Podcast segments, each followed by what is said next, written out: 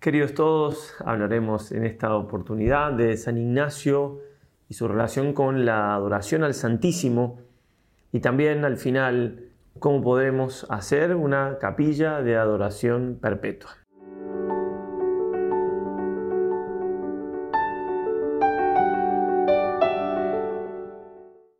Empecemos como siempre con lo más importante, en el nombre del Padre, del Hijo y del Espíritu Santo. Amén. Dios te salve María, llena eres de gracia, el Señor es contigo. Bendita tú eres entre todas las mujeres y bendito es el fruto de tu vientre Jesús. Santa María, Madre de Dios, ruega por nosotros pecadores, ahora y en la hora de nuestra muerte. Amén. San Ignacio de Loyola, ruega por nosotros. Bien, decíamos que íbamos a hablar de San Ignacio y su devoción eucarística. El padre Laínez, poco tiempo después de la muerte de San Ignacio, comentó, nuestro padre, como quien tenía muchos sentimientos espirituales y especialmente acerca de la Santísima Eucaristía, tenía ¿sí? muchas luces con respecto a este sacramento y hemos hablado sobre todo en, en los ejercicios de San Ignacio en su relación con la Santa Misa. Hemos dicho algo también en lo que respecta a la Eucaristía en cuanto a la comunión frecuente, un poco menos, pero lo hemos nombrado. No hemos dicho tanto, aunque también sí algo dijimos de San Ignacio en cuanto a esta otra verdad de la Eucaristía, el sacrificio, la misa, en cuanto a sacramento, banquete, la comunión que se recibe, en cuanto a la presencia real. Dijimos algo, pero vamos a explayarnos un poco más en esta charla sobre este aspecto de la devoción de San Ignacio a la Eucaristía. En la segunda parte de la charla vamos a hablar bastante inextenso de las recomendaciones de los papas de los últimos años, de Pío XII para aquí, en cuanto a la adoración al Santísimo, y entonces esta, este, esta parte, esta verdad de la Eucaristía en cuanto a presencia real, y al final diremos algo muy breve, al comienzo lo decía un poco como que fuera a descubrir algo, no, simplemente la experiencia que hemos tenido siguiendo a otros que lo hacen ya para hacer una capilla de oración perpetua, nada más que eso, contarlo, y las gracias, los regalos que el Señor concede a, a estas capillas de adoración. Bien, entonces se ha dicho, en cuanto a San Ignacio, se ha dicho que su mística es esencialmente eucarística. Es decir, que él tomaba toda su fuerza del sacrificio, de la misa, de la Eucaristía. Comenta así un autor, el sacrificio eucarístico era la fuente diaria de sus planes apostólicos, el padre Leturia, muy conocido el siglo pasado. Otro autor, el padre Larrañaga, también de mediados del siglo XX, decía que la Santa Misa es el sol que aparece cada mañana en el horizonte de su alma, de Ignacio. Y alrededor de este sol todo, está todo el maravilloso sistema de su vida. Bien, ¿qué vamos a decir de Eucaristía? Rápidamente recordemos, San Ignacio, después de, de convertirse, de pasar por Montserrat, bajando aquí a Manresa, ni bien llegó, estuvo por más de dos horas después de haber rezado toda la noche de pie o, o arrodillado ante la moreneta, ante la Virgen de Montserrat, eh, estaba ayunando esos días seguramente, estaba en una vida penitencial. Bien, llega y después de caminar 25 kilómetros sin dormir en toda la noche y está más de dos horas rezando devotísimamente, así lo dice el canónico, en la iglesia La Seu, la iglesia más grande aquí de Manresa, con mucha admiración de la gente. Eso ya nos dice algo muy grande de la piedad de San Ignacio. San Ignacio llega a Manresa con esa devoción eucarística más de dos horas devotísimamente. La gente se admiraba, nadie se olvidó de eso. Llegó había mil, mil, quinientos habitantes aquí, llega un peregrino nuevo, vestido así de saco, de, penitente. Eh, además una visión de la Virgen, ni bien llegó a la entrada del, pueblo, que también varios la comentan, y va a la iglesia principal y está más de dos horas rezando ante el Señor. Obviamente que su claridad acerca de este misterio, su devoción a Cristo, Eucarístico era ya muy grande y eso se va acrecentando, nada más y nada menos, por ejemplo, con una, un milagro que tuvo acá a 150 metros, que si lo acordarán quizás, que en el momento de la misa que el sacerdote eleva el santísimo cuerpo del Señor, dice él ve como unos rayos blancos que vienen de arriba, no lo puede explicar muy bien después de tanto tiempo, pero lo que vio con el entendimiento claramente fue ver cómo estaba aquel santísimo en aquel santísimo sacramento Jesucristo nuestro Señor. Nada más y nada menos que esa gracia. Y bueno, después la eximia ilustración del Cardonel, que no, no, es para comentar ahora, pero claro, tuvo una elevación del entendimiento de los misterios de la fe, etc. Obviamente que dentro de esos misterios demás está, por supuesto, el misterio de la Santísima Eucaristía, porque es un misterio tan importante, y por lo que dice también el Padre Laínez. Lo que contábamos recién, esas luces que tuvo, además de ser la mística de San Ignacio, una mística eucarística. Estando San Ignacio en Roma, luego eh, acababa de llegar a Roma, estuvo un tiempo, se fue a estudiar a, París, no voy, a, no voy a recordar tanto porque demoraría y más o menos quienes quien hayan visto algunos otros videos lo, saben, pero estuvo por cuestiones de salud en su pueblo, en, en Aspeitía, ahí donde está Loyola ahora, y dio como una misión popular, bueno, en fin, convirtió a todo el pueblo, y estando ya en Roma de nuevo, les manda para poder ayudarlos a tener mayor devoción en la Eucaristía, les manda una carta muy famosa, en donde también adjunta la carta una bula del Papa Pablo III, donde aprueba y recomienda, etcétera, la cofradía del Santísimo Sacramento. Un dominico, Tomás de Estela, había fundado una cofradía para ocuparse del Santísimo Sacramento porque estaba en las iglesias, no muy cuidado en algunas iglesias en Roma, porque se llevaba la Eucaristía a los enfermos sin, sin un solo ministro, sin otros que lo acompañaran como era la devoción de ese tiempo, que sería bueno hacer todavía, en algún lugar se hace todavía. Bien, sin, sin la reverencia necesaria. Bueno, entonces hace una cofradía y el Papa ve tan importante lo que están haciendo que hace una bula y confirma lo que están haciendo y da gracias espirituales e indulgencias, etc. Y San Ignacio va a decir, son tantas y de tanta estima las cosas que dice el Papa en esa bula, que yo no lo sabría estimar o encarecer, no, puedo ponderar. Entonces le pide a, los que reciben la carta en su pueblo, solo soy a exhortar y pedir por amor y reverencia de Dios nuestro Señor, no puede pedirlo con más fuerza, ¿verdad? Que todos seáis en muy mucho estimar y favorecer cuanto podáis y sea posible haciéndola predicar, juntando al pueblo a esa bula, haciendo procesión o poniendo otras diligencias que más al pueblo podrán mover a devoción. ¿sí? Bueno, ¿por qué? Porque realmente la bula era muy, muy importante para el culto de la Eucaristía. En esa carta que voy a seguir, San Ignacio habla de, de la importancia de la comunión frecuente, pero también habla de la importancia de la adoración al Santísimo. Y, esta bula, sobre todo, hace hincapié en esto, ¿no? en, venerar, voy a leer algunos, párrafos en, el, PDF que pueden encontrar en la caja de, este video YouTube o en la página web. Pueden también ver a pie de página otro enlace con la bula completa, si al menos un resumen de lo más importante. Bien, entonces leo algunas cositas de esta bula, porque digo, ya que San Ignacio le tenía tanta estima, nos puede ayudar también a nosotros a, ver, a entender por qué, cómo estimaba San Ignacio este culto a la Eucaristía y cómo lo promovía. Decía el Papa Pablo III, eh, al final es en noviembre de 1939, de 1539. Al acercarse a la hora de partir de este mundo al Padre durante la última cena, así comienza, en la que comió la Pascua con sus discípulos, nuestro Señor Jesucristo instituyó el admirable sacramento de sus preciosísimos cuerpo y sangre, para que mediante él todos los cristianos venerasen la memoria y la eximia caridad que exhibió en su pasión. Por ello, nosotros, indignos representantes suyos en la tierra, pensamos que, a fin de que todo aquello que hemos encontrado en la pía devoción de los fieles, debidamente en tiempos, debidamente ordenado al honor y veneración del Santísimo Sacramento, permanezca perpetuamente en tiempos futuros, con visible devoción como corresponde por tanto, conviene fortalecerlo mediante protección apostólica. O sea, lo que vemos que están haciendo estos fieles de, esta cofradía, queremos que siga. Entonces le vamos a dar la protección apostólica, la protección suya del Papa. Salto varios párrafos, obviamente.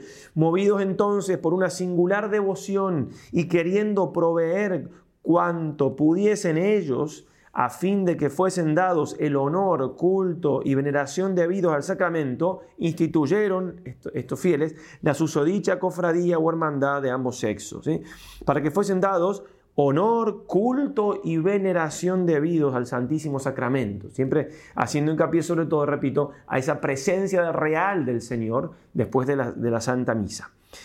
Se buscaba así, dice el Papa, que mediante la acción de tales, los tales cofrades se procurase diligentemente y con todo cuidado que el Santísimo Sacramento, ya sea en la dicha iglesia como también en las demás parroquias de la ciudad, fuese custodiado y conservado en lugar honorífico y digno, con lámparas encendidas y con la debida veneración más adelante. Por otra parte, nosotros deseamos sinceramente que tan gran sacramento, digno de toda alabanza y veneración, sea honrado, alabado y glorificado por todos los fieles, a fin de que por ello logren conseguir la deseada salvación, salvación del sacramento.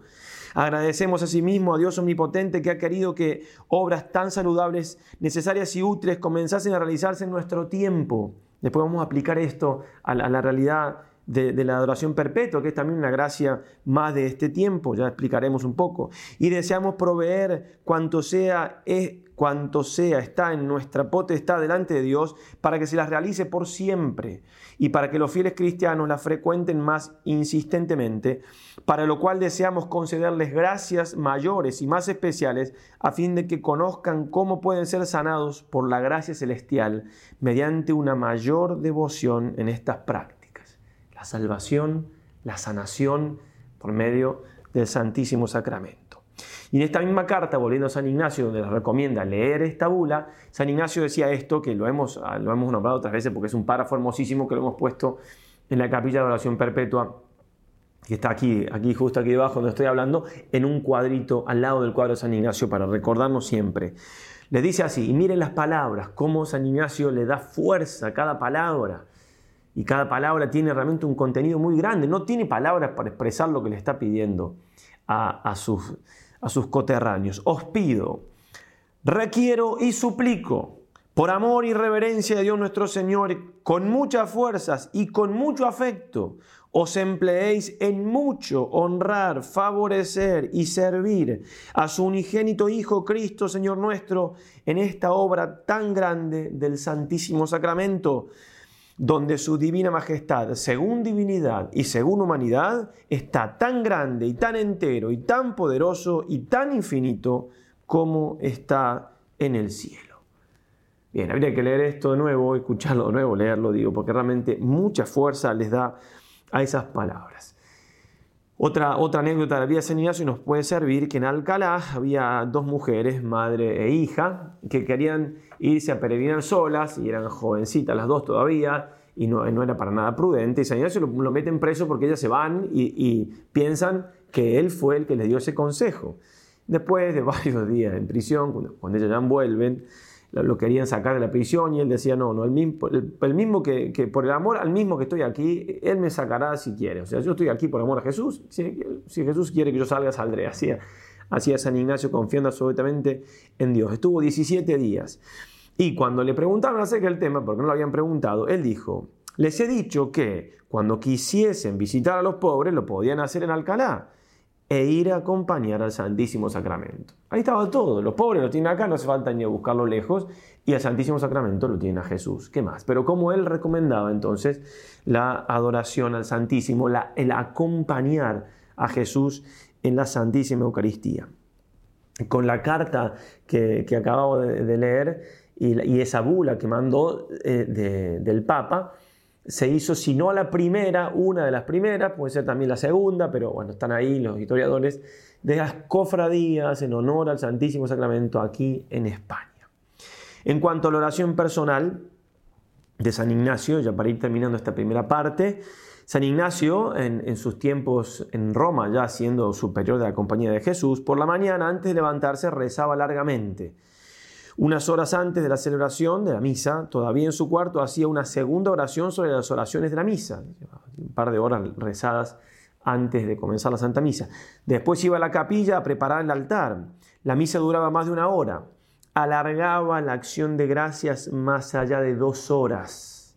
Después entonces terminaba la, Santa Misa, después de todo lo que dijimos que rezaba, y estaba más de dos horas, parecía, parecía, parecido a lo que hizo aquí en Manresa, ni bien llegó, y de vuelta al cuarto entonces continuaba rezando. ¿sí? Tenía altísimo sentido del misterio. más de dos horas después de la misa, ante el Señor sacramentado, haciendo la acción de gracias de la Santa Misa. Bien, ahora, como le decía en esta segunda parte, que es un poquito más larga, voy a ir sobre todo leyendo, porque no, no, hay mucho que comentar, alguna cosa diré, pero también son textos muy, muy bonitos y muy claros, desde el Papa Pío II en adelante, empezando de la encíclica Mediator Dei, que algunos lo llaman la Carta Magna de la Liturgia, de allá del año 50, 47 más exactamente, lo, lo que refiere a los papas no, no es todo, pues seguramente habrá otros documentos, yo busqué los documentos más importantes, lo que se refiere entonces a la adoración eucarística, es decir, el culto de la Eucaristía fuera de la misa. Y así el Papa Pío XII, en esta encíclica que nombramos, en el punto cuarto, el número 161 y, y siguientes, ah, entonces lo titula Adoración de la Eucaristía, y dice así, el manjar eucarístico contiene, como todos saben, verdadera, real y sustancialmente el cuerpo, la sangre, junto con el alma y la divinidad de nuestro Señor Jesucristo. Esas tres palabras, verdadera, real y sustancial, que ya son desde Trento, son muy importantes para entender, el misterio no se puede entender, ¿no? pero para esclarecer esta devoción, esta, este amor a Jesús sacramentado. No es pues de admirar que la Iglesia ya desde sus principios haya adorado el cuerpo de Cristo bajo la especie de pan, como se ven por los mismos ritos del augusto sacrificio, en los cuales se manda a los ministros sagrados que de rodillas o con reverencias profundas adoren al Santísimo Sacramento. ¿sí? El sacrificio de la misa ya estaba mandado desde tiempo inmemorial que el sacerdote adorase a Jesús sacramentado. Los sagrados concilios enseñan que por tradición la iglesia desde sus comienzos venera con una sola adoración al Verbo de Dios encarnado y a su propia carne y San Agustín afirma, nadie coma aquella carne sin antes adorarla, añadiendo que no solo no pecamos adorándola, sino que pecamos no adorándola. Concretamente digo esto, cuando recibimos la comunión o uno comulga de rodillas o si comulgamos parado, la iglesia nos pide que antes de comulgar hagamos un acto de reverencia profunda, mientras comulga de adelante, por ejemplo, para hacer ese acto de adoración antes de recibir al Señor. De estos principios doctrinales nació el culto eucarístico de adoración, sigue el Papa, el cual poco a poco fue creciendo como cosa distinta del sacrificio. La Santa Misa por un lado, la adoración como continuación, pero la conservación de las sagradas especies para los enfermos y para cuantos estuviesen en peligro de muerte trajo consigo la laudable costumbre de adorar este celestial alimento reservado en los templos.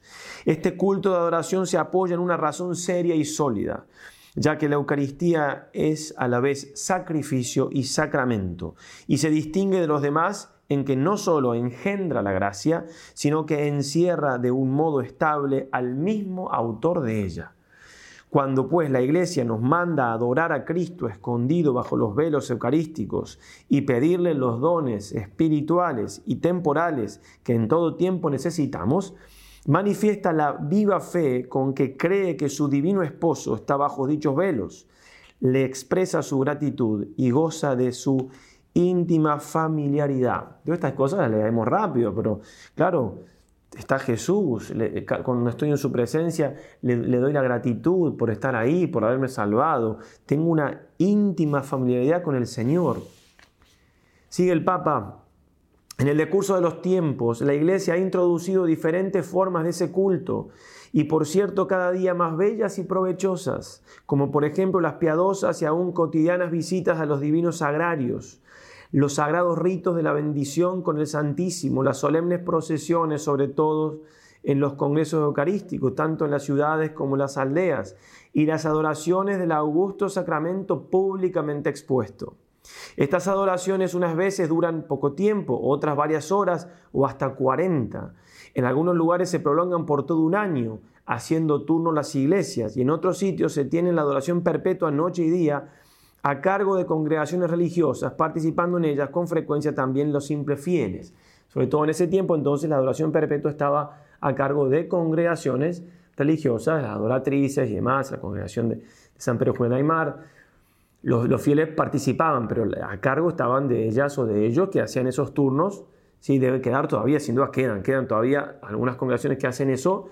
Mm, por ahí no, son tantas o en tanta cantidad, al menos que, yo lo sepa, pero como que Dios ha, suscitado esto de que lo hagan ahora los laicos. No es que nosotros no tengamos que hacerlo, pasa que esos religiosos o religiosas contemplativas se dedicaban tiempo completo, es decir, el Santísimo expuesto 24 horas todos los días entonces hay muchas congregaciones religiosas que tienen devoción eucarística y seguida, nosotros tenemos devoción eucarística, por supuesto nuestros monjes y monjas contemplativas también tienen dos horas de oración al Santísimo diaria, Santísimo expuesto, pero no es continua 24 horas. Esa es la diferencia que quería, quería remarcar, que ahora habrá algunas, repito, pero se ha dado como una, un movimiento, ¿sí? una acción de la iglesia donde los laicos han tomado mucha participación y es lo que voy a comentar al final brevemente.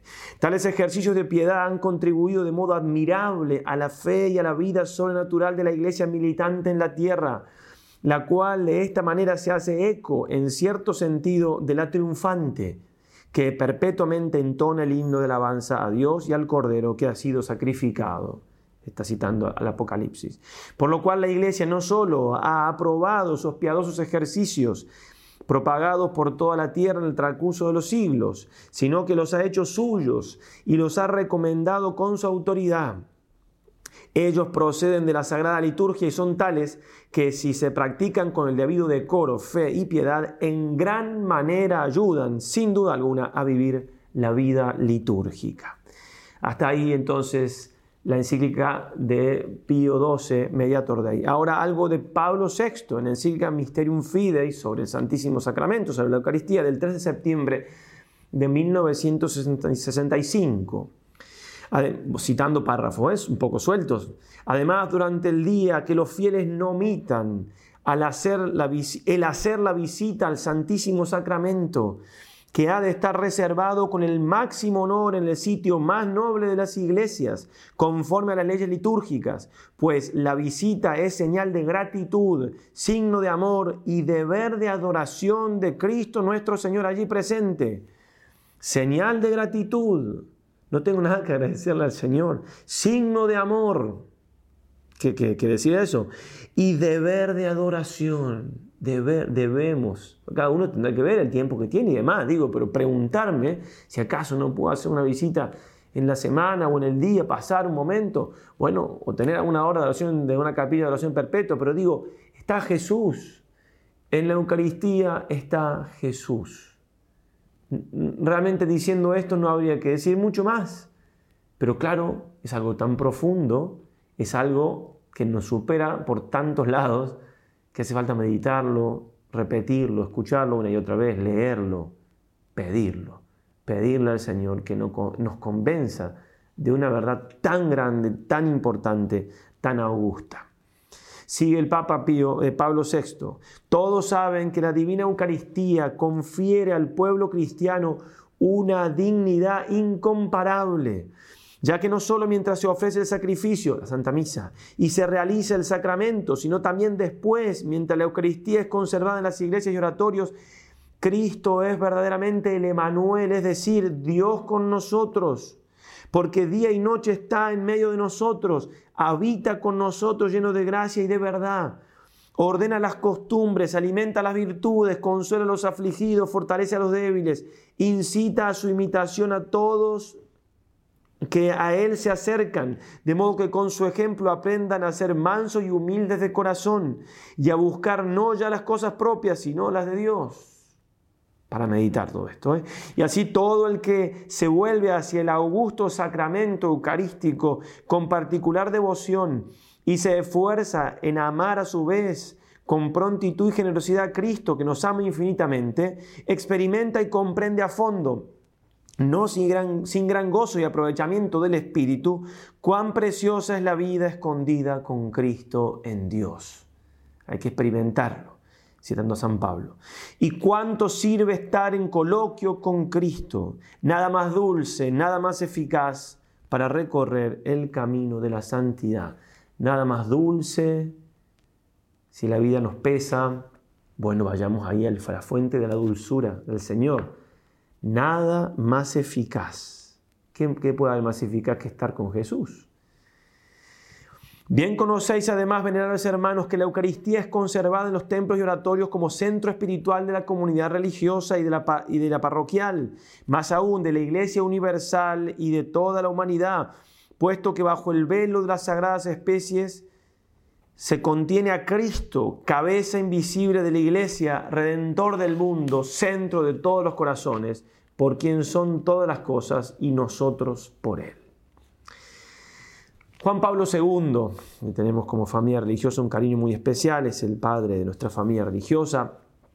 Voy a citar algunos documentos de él, pero, pero el Papa no solamente hacía una hora de oración antes de la misa, este, sino que eh, después, casi todos los días, estaba una hora, dos horas a la noche en, la iglesia y, a veces toda la noche en la capillita que tenía. De hecho, cuando era sacerdote bien ordenado, lo espiaban los parroquianos y lo veían toda la noche ahí postrado. También se, cuenta que, que, lo escuchaban, ya siendo eh, sumo pontífice, hablaba con nuestro Señor en voz alta, se lo escuchaba hablar. Bueno, impresionante, imposible entender a Juan Pablo II o cualquier santo sin la devoción a la Eucaristía. Por eso también las cosas que, dice están corroboradas con, su experiencia. No digo que, Pablo VI y Pío XII no, hayan hecho adoración, pero simplemente que conozco, conocemos un poco más su vida y por eso hacemos referencia un poco más al, Papa Juan Pablo II, que tenemos un, especial cariño. En la carta apostólica Dominici Cene del 4 de febrero del año 1980, una carta apostólica para los obispos, donde el Papa va aclarando algunas cosas por, por algunos excesos que se estaban dando en la Eucaristía, por, malas, pues ninguna cosa que, haya mandado la Iglesia. Por eso el Papa va, poniendo algunas cosas en orden para que, para que cumplan con lo que se le está mandando. Dice el Papa en el número 3, hablando siempre de la adoración al Santísimo, tal culto tributado hacia la Trinidad, Padre, Hijo y Espíritu Santo, acompaña y se enraiza ante todo en la celebración de la liturgia eucarística pero debe asimismo llenar nuestros templos, incluso fuera del horario de las misas, ese culto, el ¿eh? culto de la tría Dios, adoración. En efecto, dado que el misterio eucarístico ha sido instituido por amor y nos hace presentes sacramentalmente a Cristo, es digno de acción de gracias y de culto. Este culto debe manifestarse en todo encuentro nuestro con el Santísimo Sacramento. Me encuentro con el Señor Eucarístico para darle culto tanto cuanto visitamos las iglesias como cuando las sagradas especies son llevadas o administradas a los enfermos. La adoración a Cristo en este sacramento de amor debe encontrar expresión en diversas formas de devoción eucarística, plegarias personales ante el Santísimo, horas de adoración, exposiciones breves, prolongadas, anuales, las 40 horas, bendiciones eucarísticas, procesiones eucarísticas, congresos eucarísticos. A este respecto merece una mención particular la solemnidad del Corpus Christi, como acto de culto público tributado a Cristo presente en la Eucaristía, establecida por mi predecesor Urbano IV en recuerdo de la institución de este gran misterio. Todo ello corresponde a los principios generales y a las normas particulares existentes desde hace tiempo y formuladas de nuevo durante o después del Concilio Vaticano II. La animación y robustecimiento del culto eucarístico son una prueba de esa auténtica renovación que el concilio se ha propuesto como finalidad y de la que es el punto central. Entonces, si alguien dice que está, que, está bregando en pos del concilio, tratando el concilio se ponga en práctica y, no habla del culto eucarístico y no promueve el, el culto eucarístico, puede ser que en lugar del concilio sea el espíritu del concilio, ¿no? que sería para, para, otra charla, pero que es entender el concilio al revés y ponerle nombre de concilio a lo que el concilio nunca dijo. Esto, venerados hermanos, venerados y queridos hermanos, merece una reflexión aparte, dice el Papa. La iglesia y el mundo tienen una gran necesidad del culto eucarístico. Jesús nos espera en este sacramento del amor. Son todas frases que se, se dicen fácil, pero hay que profundizarla, como dice San Ignacio gustar internamente las cosas. La iglesia y el mundo tienen una gran necesidad del culto eucarístico. Yo, pastor, yo, padre de familia, yo, madre, yo, lo que sea, tengo que procurar para los que tengo a cargo, porque el mundo tiene necesidad, pero yo soy parte del mundo, yo también tengo necesidad del culto eucarístico. Jesús nos espera en este sacramento del amor. Jesús nos espera en este sacramento del amor. Es muy sencilla la gramática castellana, no lo voy a decir en otro idioma porque no hace falta, tampoco sé, no importa. Pero claro, ¿quién se cree esto? ¿Quién cree que, Jesús me espera? ¿Quién lo cree? O sea, claro que, lo creemos en el sentido de que, claro, bueno, si está Jesús, si está vivo y está ahí, bien, porque no, bueno, pero, pero ¿quién lo siente? Sí, vamos a decirlo así, pero en la profundidad del ser, no un sentimiento ¿Quién siente que Jesús me espera a las 3 de la mañana? no. Bien. No escatimemos tiempo para ir a encontrarlo en la adoración, en la contemplación llena de fe y abierta a reparar las graves faltas y delitos del mundo. No escatimemos tiempo, cada uno verá en prudencia eh, reparar las graves delitos del mundo, nuestros propios pecados cometidos, pero también los de los demás. Reparemos el corazón de Jesús, demos el amor que otros no le dan o que no le hemos dado nosotros en otro tiempo. No cese nunca nuestra adoración, dice el Papa. Bien, en esta, en esta carta también cita una humilía dada en, en, Dublín, en Irlanda, que yo la busqué, un parrafito de esta homilía hablando de la importancia de, la devoción eucarística en ese país. La visita al Santísimo Sacramento, que es muy practicada en Irlanda, forma gran parte de vuestra piedad y tanta cabida tiene en vuestra peregrinación a Noc, el santuario de la Virgen. Es un gran tesoro de la fe católica. Alimenta el amor social y nos da oportunidad de adorar y dar gracias, reparar y suplicar.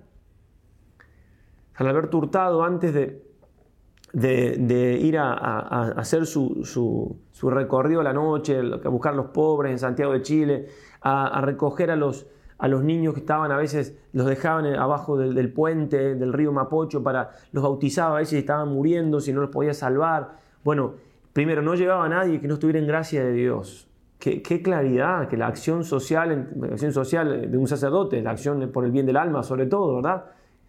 Eh, y, además lo hacían antes de salir rezaban un rosario ante el Santísimo Sacramento.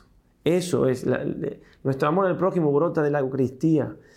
La bendición del Santísimo Sacramento, la exposición y adoración del Santísimo Sacramento, las horas santas y las procesiones eucarísticas son asimismo elementos valiosos de vuestra herencia en pleno acuerdo con las enseñanzas del Concilio Vaticano II. Canta encíclica Eclesia de Eucaristía, nos animamos mucho más aquí en el tiempo del año 2003, que, empieza Eclesia de Eucaristía, porque empieza diciendo, la iglesia vive de la Eucaristía. También para, para meditar. El número 10, en muchos lugares además la adoración del Santísimo Sacramento tiene cotidianamente una importancia destacada y se convierte en fuente inagotable de santidad fuente inagotable de santidad.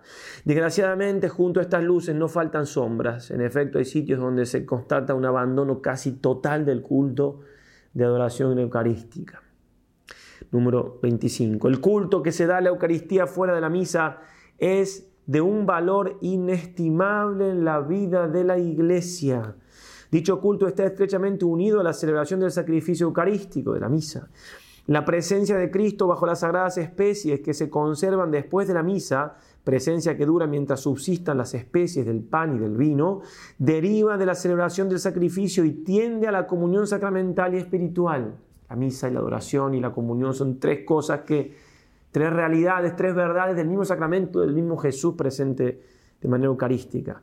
Corresponde a los pastores animar, incluso con el testimonio personal, el culto eucarístico, particularmente la exposición del Santísimo Sacramento y la adoración de Cristo presente bajo las especies eucarísticas. Tenemos que dar ejemplo nosotros y motivar a la gente lo que podamos. Es hermoso estar con Él y reclinado sobre su pecho como el discípulo predilecto, palpar el amor infinito de su corazón si el cristianismo ha de distinguirse en nuestro tiempo, sobre todo por el arte de la oración, y ahí se cita la Nueva Unte que la había escrito, ¿cómo no sentir una renovada necesidad de estar largos ratos en conversación espiritual, en adoración silenciosa, en actitud de amor ante Cristo presente en el Santísimo Sacramento? ¿Cuántas veces, mis queridos hermanos y hermanas, he hecho esta experiencia y en ella he encontrado fuerza, consuelo y apoyo? Hagamos la prueba. numerosos santos, y el Papa, nos han dado ejemplo de esta práctica, alabada y recomendada repetidamente por el magisterio. Varias de estas cosas que estoy diciendo tienen citas, notas al pie muy largas, que no las leo, que las pueden encontrar en el texto. De manera particular se distinguió por ella San Alfonso María Ligorio, que escribió, tiene un librito inmortal, ¿eh? el primero que me, lo regalaron, me ayudó muchísimo en las primeras visitas al Santísimo, se llama Visitas al Santísimo Sacramento y a María Santísima. Dice así el santo allí, entre todas las devociones, esta de adorar a Jesús sacramentado es la primera. Después de los sacramentos, la más apreciada por Dios y la más útil para nosotros. Sigue el Papa. La Eucaristía es un tesoro inestimable no solo su celebración, sino también estar ante ella fuera de la misa nos da la posibilidad de llegar al manantial mismo de la gracia. Una comunidad cristiana que quiera ser más capaz de contemplar el rostro de Cristo en el espíritu que he sugerido en las cartas apostólicas Nove Melio y y Rosarium Virginis Mariae, ha de desarrollar también este aspecto del culto eucarístico en el que se prolongan y multiplican los frutos de la comunión del cuerpo y la sangre del Señor. Se prolongan y multiplican los frutos de la comunión. Repito, todo, daría ganas de comentar cada frase, tampoco tengo mucho que decir, pero sí, sí remarcarla por la fuerza que tiene. Y concluyendo, la encíclica dirá el Papa, va, a, a darnos consejos para Dejadme, mis queridos hermanos y hermanas, que con íntima, perdón, los consejos los da al final de otro documento. Aquí dice algo desde el corazón del número 58. Dejadme, mis queridos hermanos y hermanas, que con íntima emoción, en vuestra compañía y para confortar vuestra fe, os dé testimonio de fe en la Santísima Eucaristía, testimonio de fe, una vida de fe del Papa. Ave verum corpus natum de María Virgine, vere pasum immolatum in cruce pro homine. Sí, eso es, un canto litúrgico de, San Juan, de Santo Tomás de Aquino. ¿sí? Ave es un saludo en latín, un saludo majestático, ¿no? Ave, verdadero cuerpo nacido de la Santísima Virgen María, que verdaderamente padeció inmolado en la cruz por el hombre. Aquí está el tesoro de la iglesia, el corazón del mundo, sigue el Papa, el tesoro de la iglesia, el corazón del mundo, la prenda del fin al que todo hombre, aunque sea inconscientemente, aspira. Misterio grande que ciertamente nos supera y pone en dura prueba la capacidad de nuestra mente de ir más allá de las apariencias. Aquí fallan nuestros sentidos, también de Santo Tomás, visus, gust, tactus, gustos, in te fallitur, ¿sí? la vista, el tacto, el gusto en ti fallan. Se dice en el himno Adoro te devote, pero nos basta solo la fe, enraizada en las palabras de Cristo y que los apóstoles nos han transmitido, solo la fe. Dejadme que, como Pedro al final del discurso eucarístico en el Evangelio de Juan, yo le repita a Cristo en nombre de toda la iglesia y en nombre de todos vosotros, Señor, ¿dónde, dónde quién vamos a ir? Tú tienes palabras de vida eterna. En el viaje apostólico que hizo a España Juan Pablo II en 1993, el 12 de junio más exactamente, pronunció una homilía en Sevilla, en la catedral. Se había hecho un congreso eucarístico donde también dice palabras muy hermosas directamente de la adoración al Santísimo y de la, adoración perpetua. El título, voy a citar simplemente algunos párrafos, el título, así como, como una manera de comienzo antes de, Adoremos in eternum santissimum sacramentum. Adoremos eternamente al Santísimo Sacramento. ¿sí? Pero in eternum, en, latín el in más acusativo implica movimiento, ¿no? Es una, una, manera de una construcción difícil de, traducir. In eternum, ¿eh? hacia la eternidad. Eternamente, pero también hacia la eternidad. Es para mí motivo de particular gozo, decía el Papa, postrarme con vosotros. Estaba, eh, probablemente había estado en adoración en, ese momento, o, era quizás una, sí, perdón, una adoración eucarística, la estaba haciendo en ese momento a la, adoración, desde ahí hablaba, desde la adoración. Es para mí motivo de particular gozo postrarme con vosotros ante Jesús sacramentado en un acto de humilde y fervorosa adoración, de alabanza al Dios misericordioso y de acción de gracias al dador de todo bien, de súplica a quien está siempre vivo para interceder por nosotros. La carta a los hebreos. Permaneced en mí y yo en vosotros, dijo el Señor en Juan 15:4. Acabamos de escuchar en la lectura evangélica sobre la alegoría de la vida y los sarmientos. Qué bien se entiende, dice el Papa, esa página desde el misterio de la presencia viva y vivificante de Cristo en la Eucaristía. ¿eh? ¿Cómo hago yo para permanecer en Cristo? Sobre todo adorándolo. La adoración permanente de Jesús sacramentado ha sido como un hilo conductor de todos los actos de este Congreso Eucarístico Internacional. Adoración permanente. Expreso por ello mi felicitación, decía el Papa, y mi agradecimiento a quienes, con tanta solicitud pastoral y empeño apostólico, han llevado la responsabilidad del Congreso. Efectivamente, la adoración permanente tenida en tantas iglesias de la ciudad, en varias de ellas incluso durante la noche, ha sido un rasgo enriquecedor y característico de este Congreso. Ojalá esta forma de adoración que se clausurará con una solemne vigilia eucarística esta noche, continúe también en el futuro a fin de que en todas las parroquias y comunidades cristianas se instaure de modo habitual alguna forma de adoración a la Santísima Eucaristía. Aquí en Sevilla es obligado recordar a quien fue sacerdote de esta arquidiócesis, archipreste de Huelva y más tarde obispo de Málaga y Palencia sucesivamente, don Manuel González, el obispo de los Sagrados Abandonados. Todos los libros de él son excelentes y tiene muchos que son sobre esto, sobre el Santísimo Sacramento. Él se esforzó en recordar a todos la presencia de Jesús en los sagrarios, a la que a veces tan insuficientemente correspondemos, a la que a veces tan insuficientemente correspondemos. Con su palabra y con su ejemplo no cesaba de repetir que en el sagrario de cada iglesia poseemos un faro de luz en contacto con el cual nuestras vidas pueden iluminarse y transformarse. Sí, amados hermanos y hermanas, es importante que vivamos y enseñemos a vivir el misterio total de la Eucaristía, sacramento del sacrificio, del banquete y de la presencia permanente de Jesucristo Salvador. Y sabéis bien que las varias formas de culto a la Santísima Eucaristía son prolongación y a su vez preparación del sacrificio y de la comunión. ¿Será necesario insistir nuevamente en las profundas motivaciones teológicas y espirituales del culto al Santísimo Sacramento fuera de la celebración de la misa?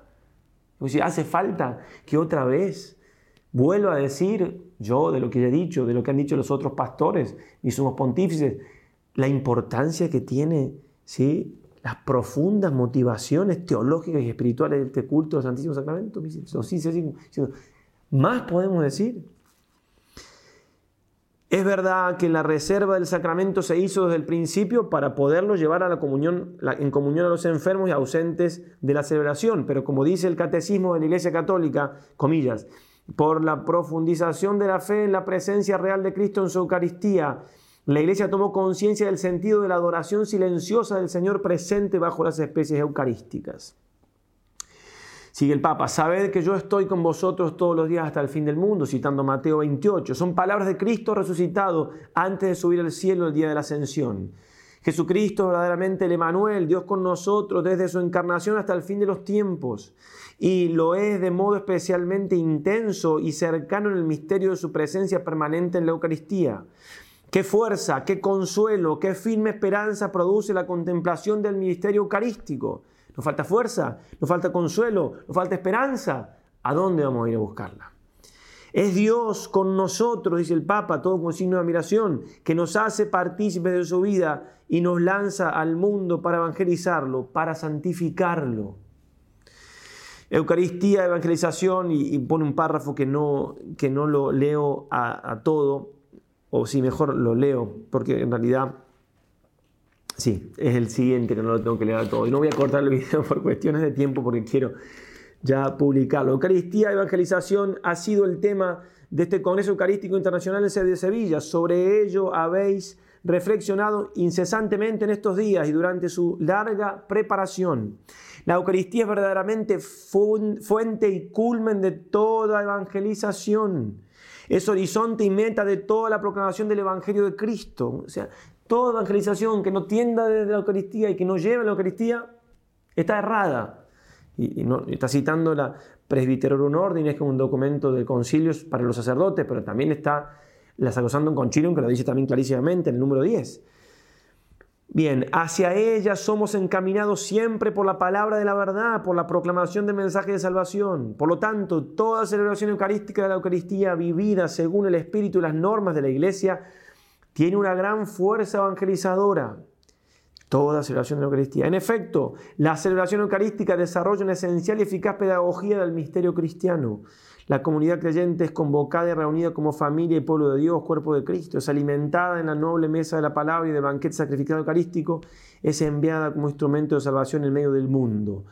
Todo ello para alabanza y acción de gracias al Padre. Y ahí entonces dice, pedid conmigo a Jesucristo, Señor, muerto por nuestro pecado y resucitado para nuestra salvación que después de este Congreso Eucarístico toda la Iglesia salga fortalecida por la nueva evangelización que el mundo entero necesita para la nueva evangelización.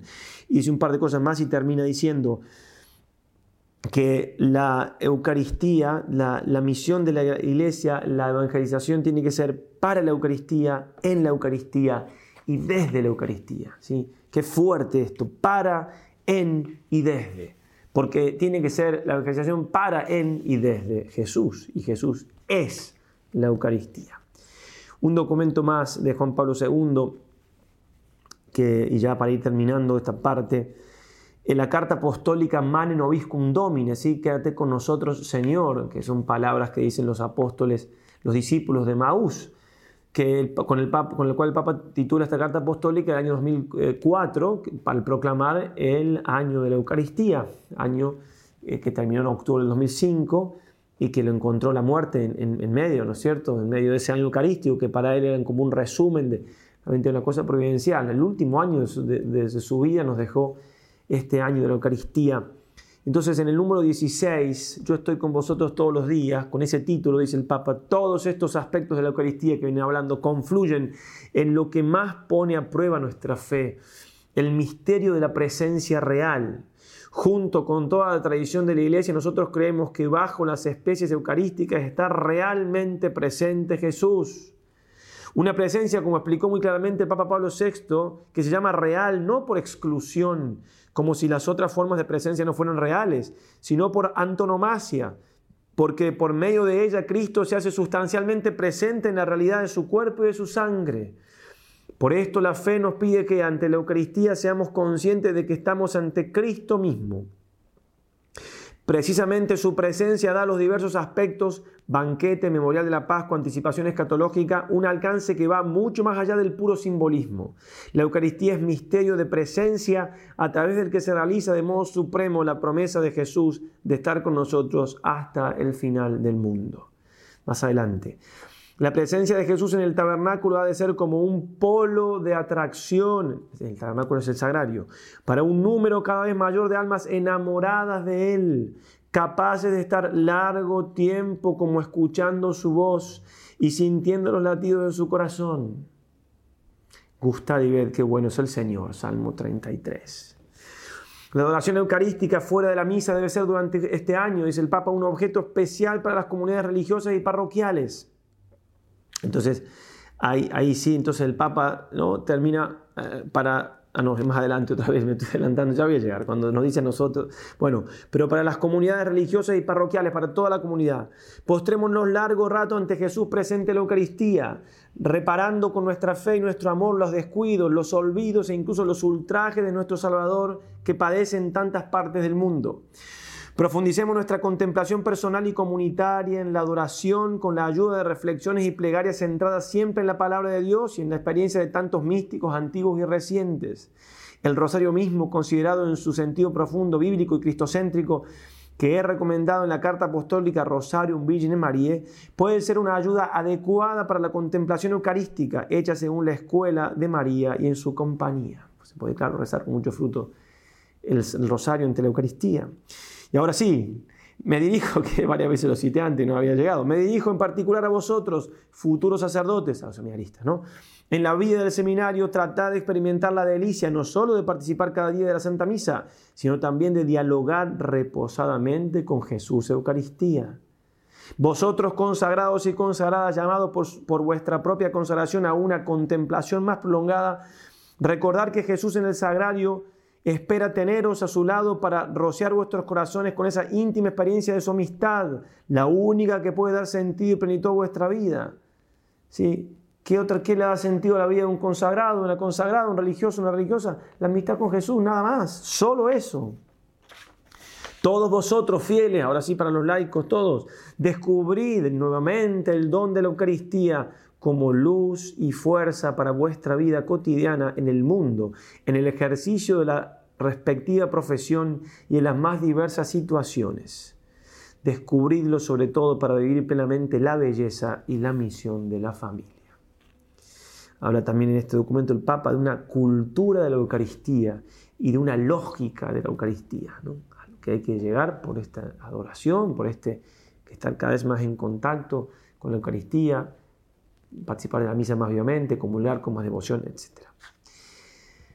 La Congregación para el Culto Divino y la Disciplina de los Sacramentos escribió, promulgó la instrucción Redemption y Sacramentum sobre algunas cosas que se deben observar o evitar acerca de la Santísima Eucaristía. Dice así, casi al final el documento, esta instrucción preparada por mandato del pontífice, sumo pontífice Juan Pablo II, por la Congregación para el Culto Divino y la Disciplina de los Sacramentos, en colaboración con la Congregación para la Doctrina de la Fe, el mismo pontífice la aprobó el día 19 del mes de marzo, solemnidad de San José del año 2004, disponiendo que sea pública y observada por todos aquellos a quienes corresponde. ¿Sí? Documento entonces muy importante también número 129. Además, esta reserva del Santísimo en las iglesias permite también la práctica de tributar adoración a este gran sacramento con el culto de la tría, adoración que se debe a Dios. Por lo tanto, es necesario, porque es, normativo este documento, ¿eh? es necesario que se promuevan vivamente aquellas formas de culto y adoración, no solo privadas, sino también públicas y comunitariamente, instituidas o aprobadas por la misma iglesia. Es necesario que se promuevan vivamente esta, esta, forma de culto y adoración al Santísimo Sacramento. Después tiene un título largo, número 134 y siguientes, algunas formas de culto a la Sagrada Eucaristía fuera de la misa. El culto que se da a la Eucaristía fuera de la misa es de un valor inestimable en la vida de la iglesia. Dicho culto está estrechamente unido a la celebración del sacrificio eucarístico. Por lo tanto, promuévase insistentemente la piedad hacia la Santísima Eucaristía, tanto privada como pública, también fuera de la misa, para que sea tributada por los fieles la adoración a Cristo verdadera y realmente presente, que es pontífice de los bienes futuros y redentor del universo. Corresponde a los sagrados pastores animar también con el testimonio personal el culto eucarístico, particularmente la exposición del Santísimo Sacramento y la adoración de Cristo presente bajo las especies eucarísticas la visita al Santísimo Sacramento, los fieles no dejen de hacerla durante el día, puesto que el Señor Jesucristo presente en el mismo como una muestra de gratitud, prueba de amor y un homenaje de la debida adoración. No dejen de hacerlo entonces sí, día a día, todos los días, ¿no? La visita al Santísimo Sacramento, los fieles no dejen de hacerla durante el día, durante el día, si se puede hacerlo diariamente mejor. La lo agrego yo. La contemplación de Jesús presente en el Santísimo Sacramento en cuanto es comunión espiritual une fuertemente a los fieles con Cristo, como resplandece en el ejemplo de tantos santos. La iglesia en la que está reservada la Santísima Eucaristía debe quedar abierta a los fieles, por lo menos algunas horas al día, a no ser que oste alguna razón grave para que puedan hacer oración ante el Santísimo Sacramento. Si tiene que estar abierta al menos algunas horas. El ordinario, el obispo, promueva intensamente la, la adoración eucarística con asistencia del pueblo, ya sea breve, prolongada o perpetua. En los últimos años, de hecho, en tantos lugares la adoración del Santísimo Sacramento tiene cotidianamente una importancia destacada y se convierte en fuente inagotable de santidad, aunque también hay sitios donde se, constata un abandono casi total del culto de adoración eucarística. ¿sí? Pero entonces eso para los obispos, que la, la fuerza, ¿eh? que tienen que promover también la exposición de la Santísima Eucaristía hágase siempre como se prescribe en los libros litúrgicos. Además, no se excluya el rezo del, Rosario, admirable en su sencillez y en su profundidad, delante de la reserva eucarística o del Santísimo Sacramento expuesto. Sin embargo, especialmente cuando se hace la exposición, se evidencia el carácter de esta oración como contemplación de los misterios de la vida de Cristo Redentor y de los designios salíficos del Padre Omnipotente, sobre todo empleando lecturas sacadas de la Sagrada Escritura. Sin embargo, el Santísimo Sacramento nunca debe permanecer expuesto sin suficiente vigilancia. A veces hemos escuchado en algún lugar, una capilla de oración, donde está expuesto el Señor y no hay nadie. Está puesto como para que quiera que vaya y rece. No, no, no puede estar sin vigilancia y sin acompañamiento. Dice, ni siquiera por un tiempo breve. Por lo tanto, hágase de tal forma que en momentos determinados siempre estén presentes algunos fieles, al menos por turno. Donde el obispo diocesano dispone de ministros sagrados u otros que puedan ser designados para esto, es un derecho de los fieles visitar frecuentemente el Santísimo Sacramento de la Eucaristía para adorarlo y al menos algunas veces en el transcurso de cada año participar de la adoración ante la Santísima Eucaristía expuesta. Y miren esto, es muy recomendable que en las ciudades o en los núcleos urbanos, al menos en los mayores, el obispo diocesano designe una iglesia para adoración perpetua, en la cual se celebre también la Santa Misa con frecuencia o en cuanto sea posible diariamente. La exposición se interrumpirá rigurosamente mientras se celebra la misa. Conviene que en la misa, que precede inmediatamente a un tiempo de adoración, se consagre la hostia que se expondrá en la adoración y se coloque en la custodia sobre el altar después de la comunión, o sea que se adore la misma la, sagrada forma consagrada, en la forma consagrada en, en, esa misa. Pero entonces, muy recomendable que en, que en las ciudades o los núcleos urbanos, al menos los más grandes, los mayores, el obispo diocesano designe una iglesia para la oración perpetua. Es decir, era, es voluntad de Juan Pablo II, no está revocada ni por Benedicto XVI ni por Papa Francisco, claro, eh, esta intención, ¿no? De que muy recomendable, cada diócesis tiene que haber entonces muy recomendablemente una capilla de adoración perpetua. El obispo diocesano reconozca y en la medida de lo posible aliente a los fieles en su derecho de constituir hermandades o asociaciones para practicar la adoración incluso perpetua. ¿Sí? Otra vez al obispo, reconozca, aliente ¿sí? para hacer hermandades que practiquen la adoración incluso perpetua. Cuando esta clase de asociaciones tenga carácter internacional, corresponde a la Congregación del Culto Divino y Disciplina de los Sacramentos erigirlas o aprobarlas en sus estatutos. Bien, Benedicto XVI rápidamente, no, no llego a más y ya me pasé la hora como de costumbre, ¿verdad? Ah, no, todavía no. Casi, me voy a pasar. Benedicto XVI y, solamente un documento de Benedicto no dan los tiempos para seguir con lo que sigue, valga la redundancia. El Sacramentum Caritatis, ¿sí? el 22 de febrero del 2007. Dice el Papa, por tanto, justamente con la Asamblea Sinodal recomiendo ardientemente a los pastores de la Iglesia del pueblo de Dios la práctica de oración eucarística, tanto personal como comunitaria. A este respecto será de gran ayuda una catequesis adecuada en la que se explique a los fieles la importancia de este acto de culto que permite vivir más profundamente y con mayor fruto la celebración eucarística. Además, cuando sea posible, sobre todo en los lugares más poblados, será conveniente indicar las iglesias u oratorios que se puedan dedicar a la oración perpetua. Conveniente indicar. Aquí, aquí, recomiendo también que en la formación catequética, sobre todo en el ciclo de preparación para la primera comunión, se inicie a los niños en el significado y belleza de estar con Jesús, fomentando el asombro por su presencia en la Eucaristía. Fomentando el asombro de los niños no es tan difícil que se asombren como nosotros que a veces tenemos más problemas en ese sentido, lamentablemente. Además, quisiera expresar admiración y apoyo a los institutos de vida consagrada, cuyos miembros se dedican eh, se dedican una parte importante de su tiempo a la adoración eucarística. De este modo ofrecen a todos el ejemplo de personas que dejan, se dejan plasmar por la presencia real del Señor. Nos vamos plasmando, Jesús nos va llenando de sus gracias. Al mismo tiempo deseo animar a las asociaciones de fieles, así como las cofradías, que tienen esta práctica como un compromiso especial, siendo así fermento de contemplación para toda la iglesia, llamada a la centralidad de Cristo para la vida de los individuos y las comunidades. La relación personal que cada fiel establece con Jesús, termina el Papa, terminamos nosotros citando esto del Papa, la relación personal que cada fiel establece con Jesús presente en la Eucaristía lo pone siempre en contacto con toda la comunión eclesial, haciendo que tome conciencia de su pertenencia al cuerpo de Cristo. Por eso, además de invitar a los fieles a encontrar personalmente tiempo para estar en oración entre el sacramento del altar, pido a las parroquias y a otros grupos eclesiales que promuevan momentos de adoración comunitaria. Bien, y ahora, tercer punto, sí, más breve, y es una experiencia que hemos tenido eh, por gracia de Dios, de poder eh, hacer dos capillas de oración perpetua en dos lugares distintos y con distintas características que puede servir eh, para alguien que, esté interesado, para que le pierda sobre todo el miedo, algún sacerdote o un laico para hablar con su párroco. Bien, yo, yo no, voy a hacer un tratado histórico de esto que voy a decir, simplemente son pinceladas y, el, ejemplo en concreto, si alguna cosa falta algún dato y demás, pero bueno, a lo que voy es que quiero contar lo, que hemos vivido. Y, entonces, el, padre Martín Lucía, terminado el Concilio Vaticano II, fue a hablar con, el Papa Pablo VI y le pidió la gracia le, contó que tenía esta, intención de formar capillas de oración perpetua por laicos, era una novedad en, la iglesia. Hasta donde entiendo, hasta donde he podido ver, estudiar, bien, me pueden faltar datos, pero no se había dado así nunca. Si me equivoco, discúlpenme.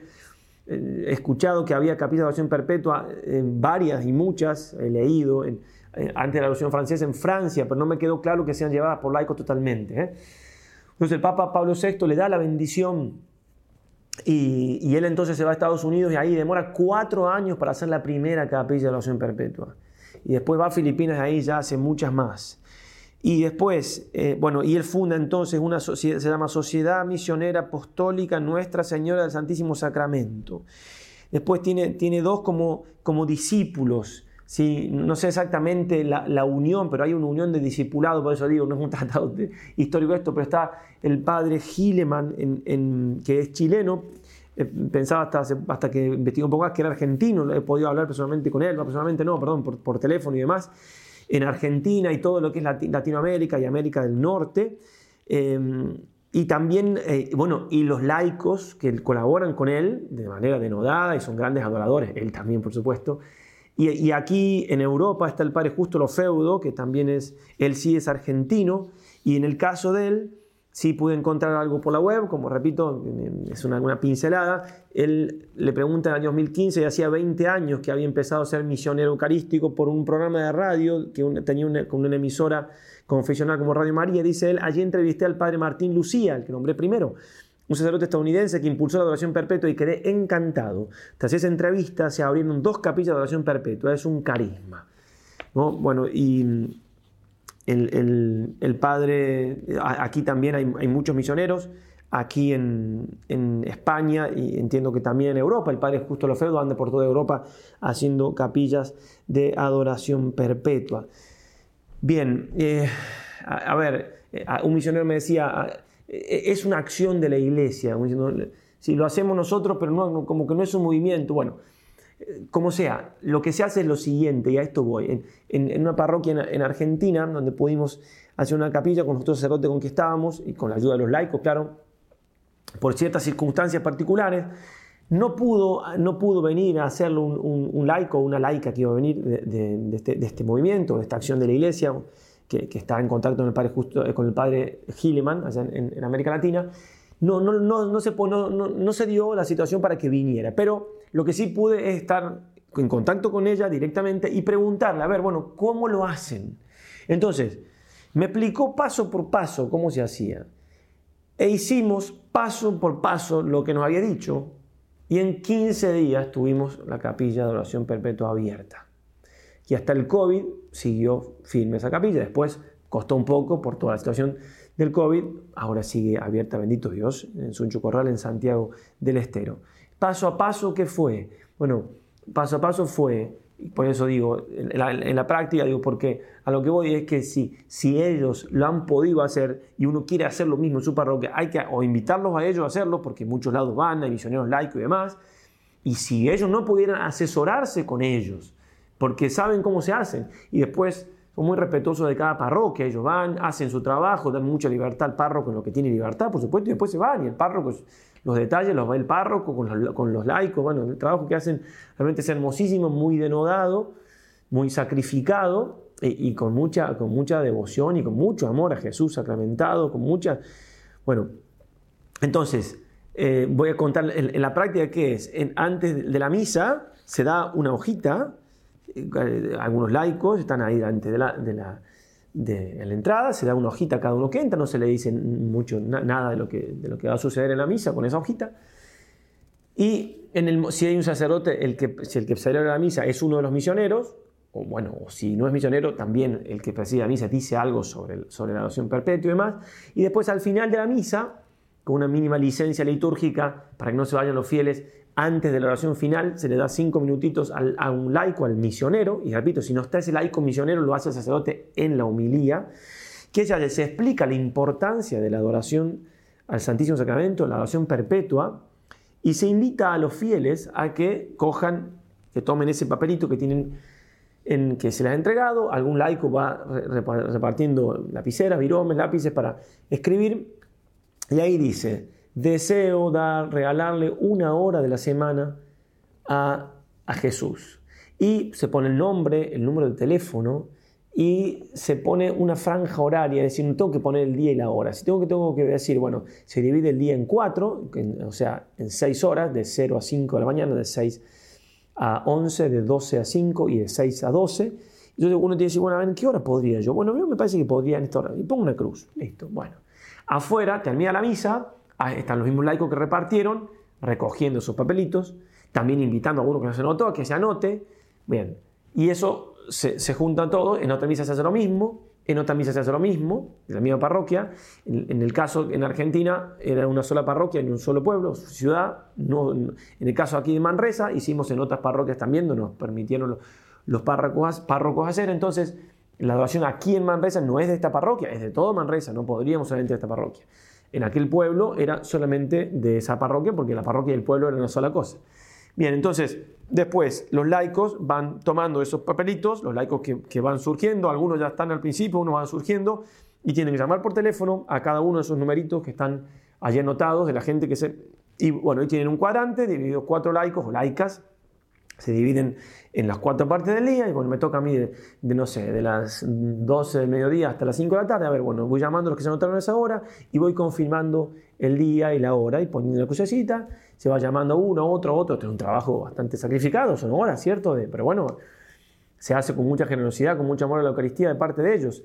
Y cuando, se va llenando, se va llenando, se va llenando, cuando llega el 10%, es una, cuando falta el 10% para terminar de llenar todas las horas, se hace una reunión con todos, se, van haciendo reuniones entre medios también, ¿sí? pero al final se hace una con todos para que este, se subastan las últimas horas, que generalmente, generalmente, aparecen almas generosas que hacen más de una hora por semana, y se termina y se pone fecha de inauguración. Obviamente esto con el ok del párroco, con el ok del obispo, ¿sí? Pero digo, Así de sencillo. Entre medio sí este, hay que ir pidiendo porque esta es una estructura que está muy bien pensada, es algo del Espíritu Santo, porque funciona así, funciona bien. Hay un encargado general, que en los dos casos en que nos tocó nosotros han sido matrimonios, o sea, un matrimonio y después cuatro encargados, cada uno de una franja horaria de seis horas cada uno, y después un encargado por hora. ¿sí? Que en Argentina o en América Latina se llama a los capitanes de horas, a los que acá capitanes parece que no suena tan bien, bueno, en fin, detalles. Son gente que va, se hacen reuniones entre medio, antes de la reunión final, mientras se está haciendo la misión eucarística, a ver quién quiere comprometerse un poco más y de ahí salen los capitanes. Bueno, y resulta, y los frutos son grandísimos, son grandísimos. Cuando me fui de la parroquia de, de la Argentina, lo que me agradecieron, porque yo me iba, era el agradecimiento para los otros sacerdotes también, pero justo como yo me iba, bueno, entonces me agradecían a mí, los otros estaban ahí. Era eso, porque los laicos estaban felices, porque los frutos que sacan son grandísimos. Y para nosotros los pastores es un gran consuelo, porque a veces en lugares, ¿no? Europa, a veces en lugares que falta un poco la fe, bien, acá donde estamos no es que, ¿sí? no es que es lo que ha sido, pero está el Señor siendo adorado, siendo acompañado por la gente, bendiciendo a toda la comunidad y por ello a todo el mundo, a toda su familia. Los frutos son enormes, enormes, enormes. Algunos se pueden contar, otros quedan en el corazón de las personas y otros quedan en el corazón también del sacerdote que se escuchan en confesión. Pero créanme que las gracias son muy grandes. Cuento dos anécdotas que me contaron en Argentina, que las contábamos cuando están también en algún video del padre Patricio Gilliman en, YouTube, un, niño, el sacerdote predicó, porque salía para otro video, ¿cierto? De, lo que es la adoración a la noche, ¿no? Las gracias que, se alcanzan la noche. Por algo Jesús rezaba la noche. El, que vino aquí, Eufemio, el que vino a hacer la misión eucarística aquí, decía, el Señor hace trampa de noche. ¿Por qué? Porque las horas se pasan muy rápido, más rápido que de día, y tiene, y tiene razón. Entonces, había el sacerdote predicado que las gracias más grandes se alcanzan de noche. Entonces un niño se notó a la noche. Le llega la llama por teléfono a la madre, y dice, mire, su hijo se anotó a hacer la oración, entonces, bueno, yo voy a hablar con él. Me siento la señora, yo, no voy a ir, pensaba ella, ¿no? Cuelga el, teléfono y le dice al hijo, mi amor, ¿por qué te notaste tan tarde? Si nosotros no podemos llevarte con, con papá porque trabajamos. Y le dice el niño, mamá, es que, es, que, el sacerdote dijo que quien se anota esa hora, a la noche, recibe más gracias. Y yo no quiero que papá tome más y no quiero que te pegue más. Imagínense la madre, ¿no? Se emocionó, dijo, bueno, mi amor, sí, llamó y sí, vamos a ir a esa hora. Entonces empezaron a ir mamá e hijo. Y después al tiempito, el esposo, el papá, dejó de tomar, dejó de pegarle, y no solamente eso, sino que fue el tercer adorador de esa hora de la noche.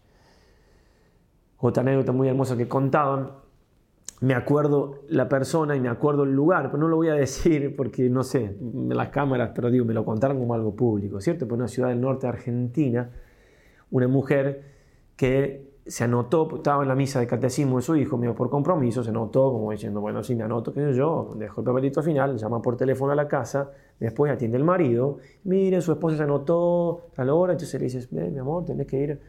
No, no, que no voy a ir, que no voy a ir. Entonces marido, no, si va a ir, bueno, que se cuelgan, y no, si tenés que ir, te notaste, no sé qué. Bueno, entonces la mujer, bueno, va, por, no, no, va por, por devoción, sino como está bien, sí, por un poco para cumplir con con el marido, que ya, bueno, en fin. Y según me, recuerdo, si por esa casualidad esta persona está escuchando y me estoy equivocando en algo, disculpe, pero me lo recuerdo así, que me lo contó la misionera, esta persona fue no tan bien vestida, no, no, no, una cosa escandalosa, pero fue como vestida como, bueno, sí, no, como yo no quiero ir ahí, digo, voy porque... Y fue, entró a la iglesia, como diciendo, marco tarjeta me voy, y antes de irse, lo miró al Señor presente en Santísimo, porque había en esa reunión un rato de adoración antes, le dijo al Señor, y, en argentino, ¿no? Y vos, dónde, desde el corazón, ¿cierto? Y vos, ¿dónde estabas cuando te necesité? Parece que ah, se habían muerto dos personas muy queridas, no recuerdo si era una hija y una hermana, una madre y una hermana, no me acuerdo, pero dos personas muy queridas se habían muerto hacía muy poco. Cuando le dijo eso al Señor, sintió como un fuego adentro, una cosa así que la, la llevaba hacia adelante y, ella dice, cuenta después que no hubiera hecho eso si el Señor no le hace ese movimiento interior, porque le daba vergüenza caminar así como estaba, adelante de todos y con tacos altos, no sé cómo se dirá en otro lado, pero ven, con zapatos altos, tú, tú, tú, adelante, se arrodilló adelante, estuvo llorando toda la adoración, y ella, que repito, no digo el nombre ni el lugar, eh, era, cuando me lo contaron, la encargada de adoración perpetua de ese lugar. Bueno, así obra el Señor. También hay, hay muchas conversiones, parejas que están peleadas, que se levantan, se, acuestan enojados, esposos se levantan los dos enojados para ir a adoración al Santísimo y, llegan enojados a la capilla, van separados y, bueno, y ahí, ahí se arreglan. Y vuelven de la mano y vuelven. Bueno, pero hay, muchas otras, no, da el tiempo, este, no solamente porque, te, porque porque ya voy una hora y tanto, sino porque tengo que ir a acelerar la Santa Misa. Así que nada, simplemente termino con un parrafito de San Pedro Julián de Marc de nuestras constituciones que también eh, tenemos, por gracia de Dios, por reglas ahora de oración, de adoración todos los días. Hay, textos hermosísimos también de, de Monseñor Fulton Sheen diciendo los 18 motivos da para hacer su hora de oración diaria. Y él invitaba a los laicos a hacer hora de oración diaria. ¿eh? Eh, tenemos Santa Margarita María de la Co, que, el Señor le dice que, que, está, nos suplica que lo visitemos, que arde en deseo de ser amado en el Santísimo Sacramento. Bueno, en fin, son cosas para... Bueno, dice, dice así San Pedro Julián de Mar. Adorar al Santísimo Sacramento es el acto más excelente, pues comparte la vida de María en la tierra, cuando le adoraba en su seno virginal, en el pesebre, en la cruz o en la, vida, o en la divina Eucaristía. El acto más santo, ya que es este el ejercicio perfecto de todas las virtudes, fe, la cual es perfecta y completa cuando adora a Jesucristo oculto, velado y como anodado en la Santísima Hostia Esperanza, ya que para que pudiésemos esperar pacientemente el cielo de la gloria y para conducirnos a Él, creó Jesucristo el hermoso cielo de la Eucaristía. Caridad, pues como el amor es toda la ley, toda ella se cumple al adorar a nuestro Dios y Señor en el Santísimo Sacramento, con toda la mente, con todo el corazón, todo el alma y con todas las fuerzas. Adorando también se puede practicar la caridad perfecta para con el prójimo orando por él e implorando en su favor las gracias y misericordia del Salvador. El acto más justo. ¿sí? Eh, todo lo que no lo voy a repetir, ¿no? Y por último es el acto más justo. Adoramos a Jesucristo por aquellos que no le adoran, le abandonan, se olvidan, le menosprecian y le ofenden. Compartimos la vida de María en la tierra, la más santa de todas las criaturas. ¿sí? Por supuesto, ella fue la primera adoradora del Señor. A ella, la mujer eucarística, por excelencia, como la llama San Juan Pablo II, le pedimos la gracia de crecer en la adoración, cada uno en ese examen de conciencia, de llevar a los que podamos, ¿sí? y, ser fieles a la misión que Dios nos pueda estar pidiendo, a cada uno, de propagar esta adoración al Santísimo a las demás almas y, por qué no, ayudar, colaborar para que alguien pueda hacer eh, alguna capilla de oración perpetua en el lugar, preguntar al párroco, bueno, lo que el Señor quiera para su mayor honra y gloria y para la salvación de muchas almas. Ave María y adelante.